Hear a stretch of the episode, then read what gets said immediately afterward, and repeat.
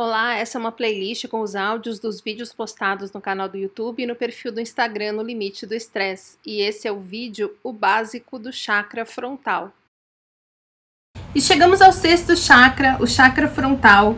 Um chakra que é muito importante para quem chegou a um burnout, porque ele fala sobre um troço que a gente faz 200% das vezes.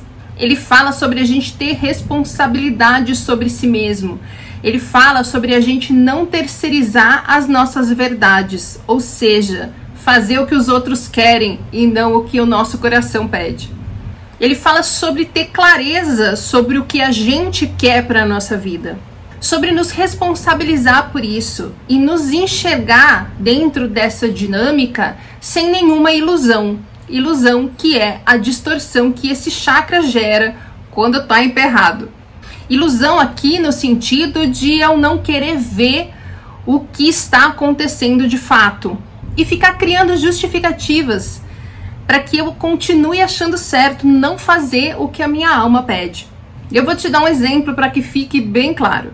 Sabe quando a gente fica falando, gente, a minha vida é muito difícil porque minha família não tem recursos ou porque eu sou obrigada a ficar num trabalho com um chefe que é um escroto, ou porque as pessoas simplesmente não me ajudam.